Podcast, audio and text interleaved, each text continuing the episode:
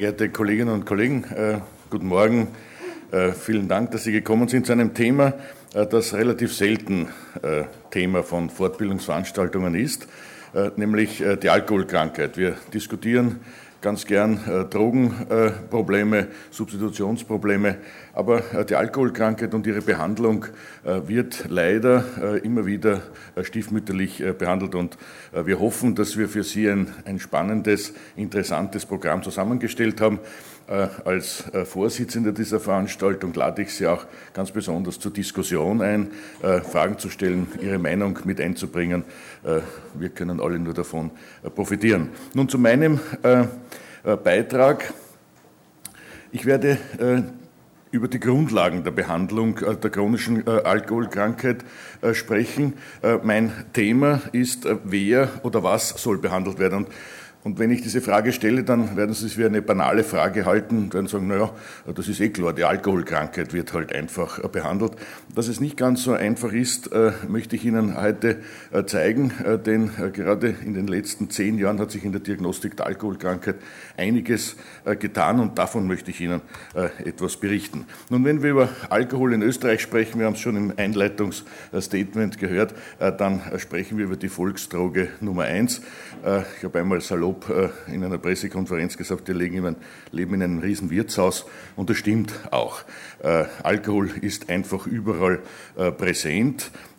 Wobei aber Alkohol nicht das häufigste eingenommene Suchtmittel ist, sondern das bei weitem häufigste Suchtmittel ist natürlich Nikotin, allerdings nicht in dieser Qualität, wie Sie es hier auf diesen Bildern sehen. Wenn wir es uns in Zahlen anschauen, wir haben ungefähr 330 1000 Menschen, die alkoholabhängig sind, also wirklich alkoholkrank sind, eine Alkoholsucht äh, haben. Wir haben ungefähr zwischen 1,3 und 1,6 Millionen Nikotinabhängige. Äh, Im Gegensatz dazu äh, macht sich die Zahl von 20, möglicherweise vielleicht sogar 30.000 Drogenkranken relativ klein aus, was nicht heißt, dass das Drogenproblem ein geringes ist, aber rein größenordnungsmäßig ist es natürlich ganz anders angesiedelt. Und und das sollten wir nicht vergessen, wir haben um die 100 bis 120.000 Menschen, die arzneimittelabhängig sind. 90 Prozent davon sind Tranquilizer abhängig. Äh, und das ist äh, ein besonderes Problem, denn wieder 90 Prozent dieser 90 Prozent äh, sind iatrogen abhängig geworden, haben sie es also nicht im Schleichhandel erworben, sondern es wurde ihnen verschrieben und irgendwann sind sie in eine Abhängigkeit hineingerutscht. Nun, nicht jeder, der Alkohol trinkt, äh, ist äh, auch alkoholabhängig. Äh, es gibt viele Menschen, die Alkohol zu sich nehmen. Alkohol ist eine Droge mit einem relativ niedrigen Suchtpotenzial. Das heißt, man muss relativ lang, relativ viel trinken, um eine gute Chance zu haben, alkoholkrank zu werden. Wer hier im Saal hat im letzten Jahr keinen Schluck Alkohol getrunken? Das ist Österreich. Ja. Es sind drei Hände hinaufgegangen. Äh, ich habe jetzt nicht genau durchgezählt, äh, aber das ist ganz typisch. Es gibt praktisch äh, keine Menschen in Österreich, die Alkohol nicht trinken. Und, und das gilt jetzt sicher nicht für die drei, die hier aufgezeigt haben, diese Gruppe, die gar nichts trinkt, ist eine relativ kranke Gruppe. Nicht, dass sie deshalb krank ist, weil sie Alkohol nicht trinkt, sondern weil es ganz wenige Menschen in Österreich gibt, die aus, aus Überzeugung äh, nicht Alkohol trinken, sondern die meisten äh, dürfen Alkohol nicht mehr trinken aufgrund von internistischen Erkrankungen und eine relativ große Anzahl derer, die nichts trinken, sind Patienten mit Alkoholkrankheit, die abstinent sind. Äh, Dazu gibt es eine zweite Gruppe, Sie sehen die zusammengefasst äh, in äh, dieser äh, und in diesem untersten Balken, in diesem blauen Balken, das sind die Fastabstinenten. Das sind die Menschen, die ganz selten Alkohol trinken, einmal im Monat zu großen Anlässen und da in sehr geringen Mengen. Diese Gruppe ist eine besonders gesunde Gruppe. Und nun, wenn Sie nachweisen wollen, dass Alkohol gesund ist, dann machen Sie nichts anderes, als diese beiden Gruppen zu vergleichen. Sie nehmen also die Abstinenten, vergleichen sie mit den Fastabstinenten, schauen nach der Krankheit Gicht, schauen nach Karzinomen, schauen nach Herz-Kreislauf-Erkrankungen. Es kommt immer das Gleiche heraus, Alkohol ist gesund. Also wenn Sie solche äh, Untersuchungen sehen, dann denken Sie daran, wie sie zustande gekommen sind. Sie sind reine Artefakte. Alkohol ist nicht gesund, aber er ist in vielen Fällen auch nicht krankmachend. Also wenn Sie mäßig Alkohol trinken, dann wird man nicht unbedingt krank äh, davon. Nun, jeder, außer die drei Menschen, die hier aufgezeigt haben und nichts getrunken haben, von uns hat eine Chance, alkoholkrank zu werden. Es ist keiner ausgenommen. Äh, die, die eine gewisse genetische Belastung haben, eine bisschen größere Chance, aber es ist nur eine geringfügig größere Chance. Äh, es gibt kein Gen, das uns schützt vor äh, der Alkoholkrankheit. Mit anderen Worten, jeder, der genug viel, genug lang trinkt, hat eine Chance, hier dann letztlich diesen blauen Bereich zu erreichen. Worauf ich hier besonders hinweisen möchte, ist, dass Alkoholkrank nicht über, über Nacht entsteht, sondern immer einen relativ langen Prozess äh, als Vorlauf hat. Äh, und je früher wir die Alkoholkrankheit äh, diagnostizieren, äh, desto besser die Prognose, so wie bei jeder Erkrankung, wie bei jeder Tumorerkrankung oder sonstigen Erkrankung.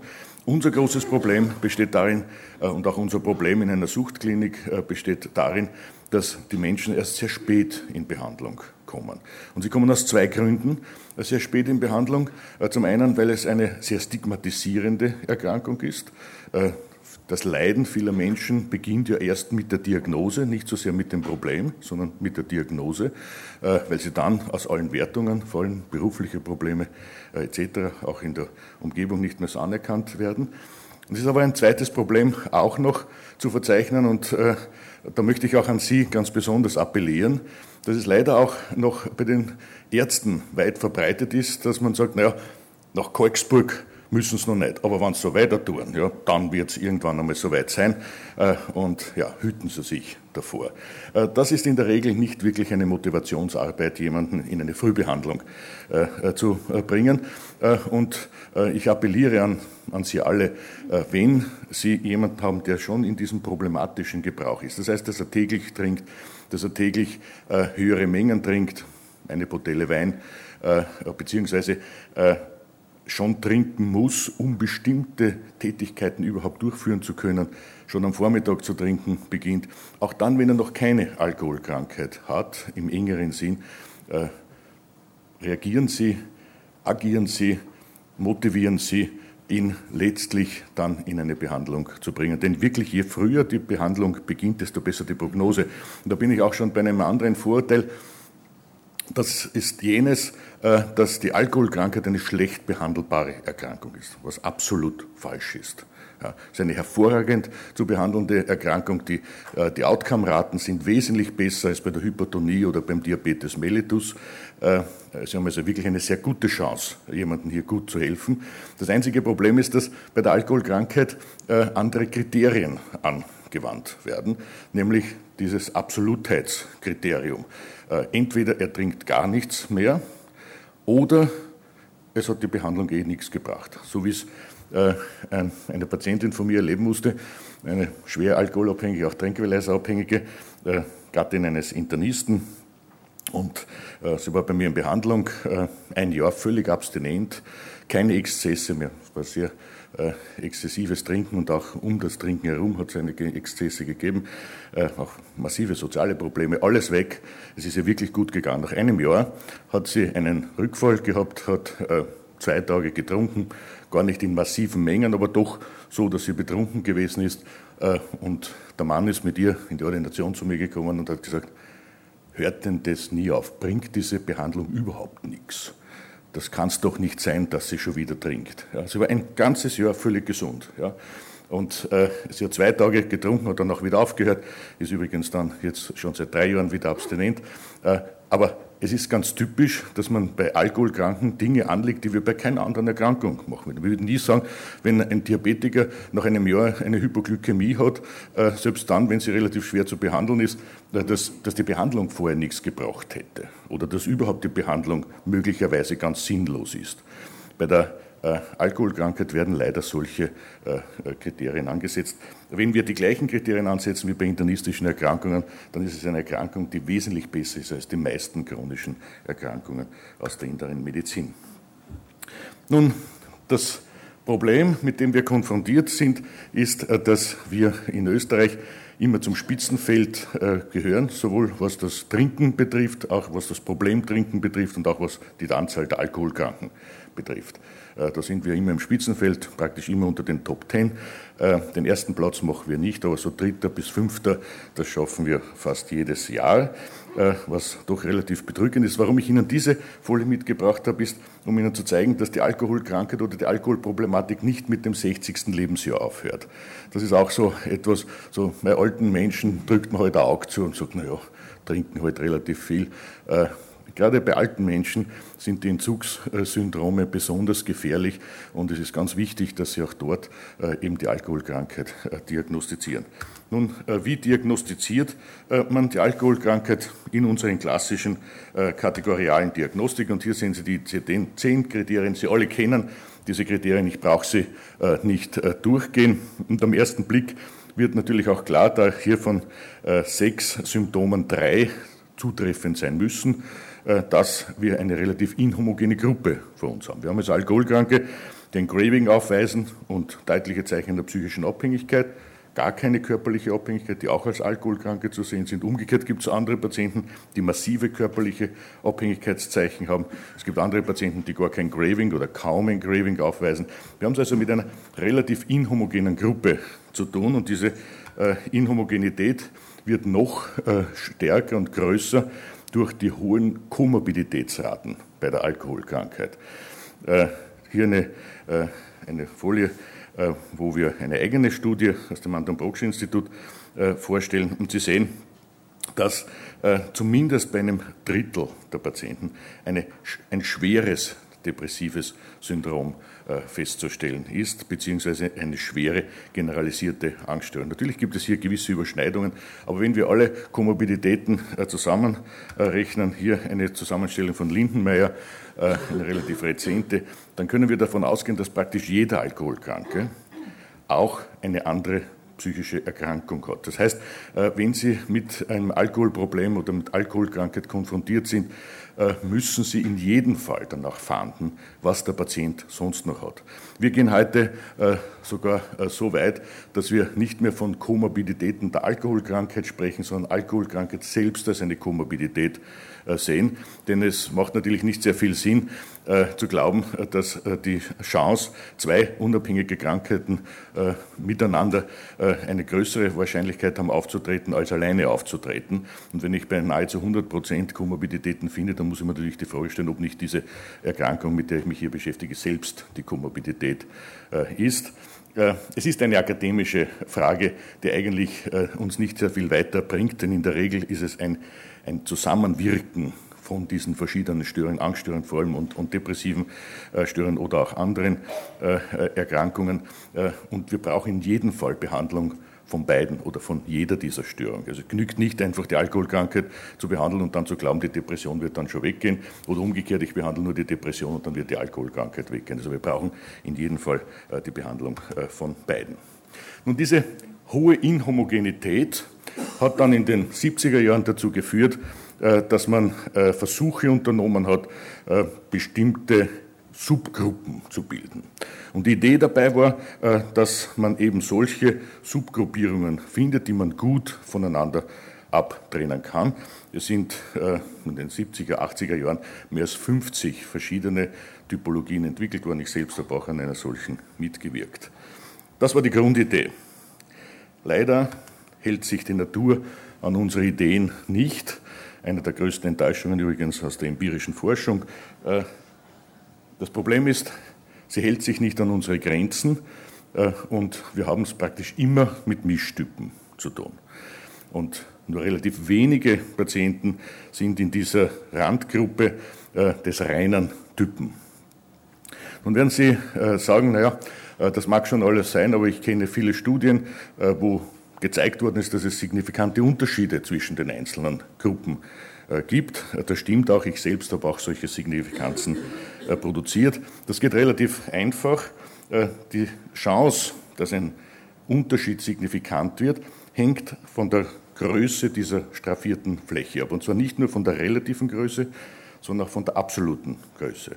Wenn ich also diese Fläche vergrößere, indem ich einfach die Gruppe der zu Untersuchten vergrößere, habe ich einfach eine bessere Chance, äh, dass ein signifikantes Ergebnis herauskommt äh, und hat noch dazu den großen Vorteil, dass jeder sagt, das ist eine super Studie, weil es sind nicht nur 150 Patienten, sondern 600 Patienten untersucht worden. Äh, so können Sie übrigens Signifikanzen produzieren, all jene, die noch habilitieren wollen. Über diesen Weg geht es fast am besten. Das Grundproblem ist allerdings genau das gleiche und hat sich gar nicht verändert, nämlich dass der Großteil der Patienten hier äh, in dieser Mittelgruppe drinnen sind. Und wenn Sie sagen, ja, aber es gibt doch solche Instrumente, sogar Computerprogramme, wo dann ein Typ wirklich nur herauskommt, auch da möchte ich Ihnen zeigen, wie man das macht. Äh, man macht einfach schlicht eine Hierarchie. Man führt eine Hierarchie ein und sagt, alle jene Menschen, die Zeichen des Typ 1 haben, die werden als Typ 1 diagnostiziert. All jene Menschen, die Zeichen des Typ 2 haben, aber nicht Zeichen des Typ 1 haben, werden als Typ 2 diagnostiziert. All jene Menschen, die äh, Zeichen des Typ 3 haben und keine Zeichen des äh, Typ 2 und keine äh, Zeichen des Typ 1, die werden als 3 bezeichnet und so weiter. Und so kriegt man eine reine Zuordnung, die aber natürlich, wie Sie an dieser Abbildung sehen, ein reiner Artefakt ist, denn das Grundproblem ist weiterhin genau das gleiche, nämlich dass der Großteil, die überwiegende Mehrheit aller Menschen einfach Mischtypen sind. Diese äh, Überlegungen und auch diese Beobachtungen haben dazu geführt, dass wir Ende der 80er Jahre äh, von diesen Typologien äh, ganz weggegangen sind und auch international heute kaum mehr sich mehr jemand mit Typologien auseinandersetzt, weil sie uns einfach leider nicht das gebraucht haben, was wir gerne gehabt hätten. Denn es ist nicht das Problem derer, die Typologien entwickeln, sondern es ist ein Problem der Natur, auf das uns übrigens schon Friedrich Nietzsche hingewiesen hat. Die Natur kennt nämlich keine Formen und Begriffe. Sie kennt auch keine Grenzziehungen, sondern es sind unsere Grenzziehungen, äh, die wir hier einführen. Und leider hält sich die Natur nicht an unsere Grenzen und daher äh, kommen wir auch immer in grenzenlose Probleme.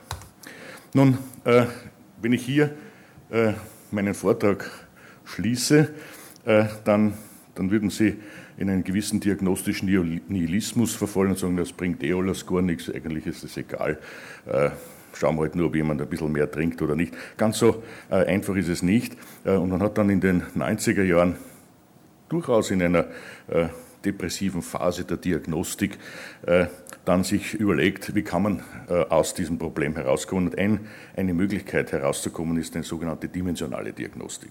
Was verstehen wir unter dimensionaler Diagnostik? Eine dimensionale Diagnostik ist am Einzelfenomen orientiert. Äh, sie ist pathogenese orientiert und prozessorientiert. Das heißt, die Frage ist nicht so sehr, hat er jetzt eine Alkoholkrankheit oder nicht. Diese Frage müssen wir natürlich beantworten, wenn wir bei der Krankenkasse um Refundierung äh, ansuchen müssen oder überhaupt unsere Punkte bekommen wollen etc. Gar keine Frage. Aber für die, für die für die therapierelevante Diagnostik ist es wesentlich wichtiger zu wissen, welches Symptom hat der Patient. Hat er ein Graving? Denn nur dann, wenn er ein Graving hat, macht es einen Sinn, eine Anti-Graving-Substanz äh, zu geben. Äh, wir behandeln ja nicht die Alkoholkrankheit mit der Anti-Graving-Substanz, sondern das Graving. Äh, hat ein Entzugssyndrom. Wie stark ist das Entzugssyndrom ausgeprägt? Denn nur dann macht es auch einen Sinn, eine Entzugsmedikation zu geben. Es macht keinen Sinn, jemand, der kaum ein, ein Entzugssyndrom hat, jetzt äh, Meprobamat oder, oder, oder einen Benzodiazepin äh, zu verabreichen, äh, weil es eben bei Alkoholkranken gegeben wird, sondern es macht nur einen Sinn dann, wenn er natürlich ein Entzugssyndrom hat.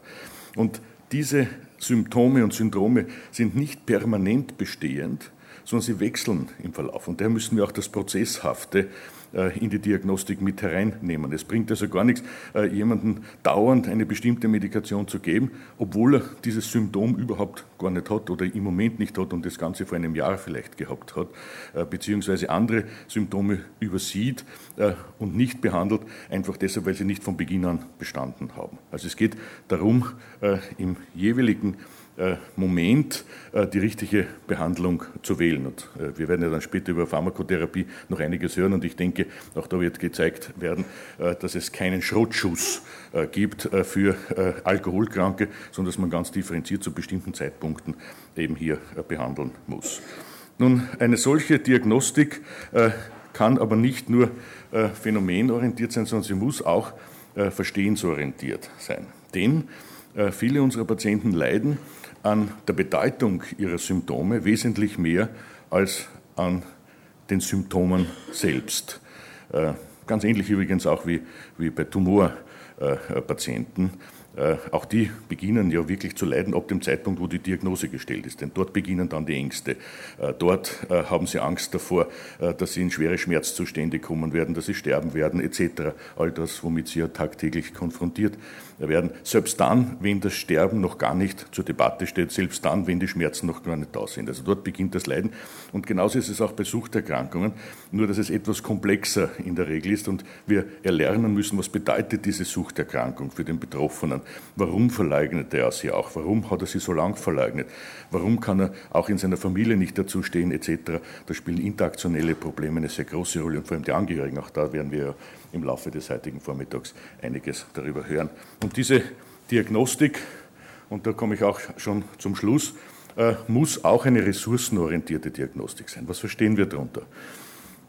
Üblicherweise, wenn jemand eine Alkoholkrankheit hat, dann äh, wird er ja leider noch immer als Alkoholiker bezeichnet, was so implementiert, dass man so als ein ganzer alkoholkrank ist. Quasi äh, nichts anderes mehr aufzuweisen hat als die Alkoholkrankheit. Äh, nun wissen wir alle, dass natürlich jeder Kranke auch gesunde Anteile hat. Nur beim Suchtkranken übersieht man das manchmal. Und es sind sogar Menschen, die besonders viele Ressourcen haben.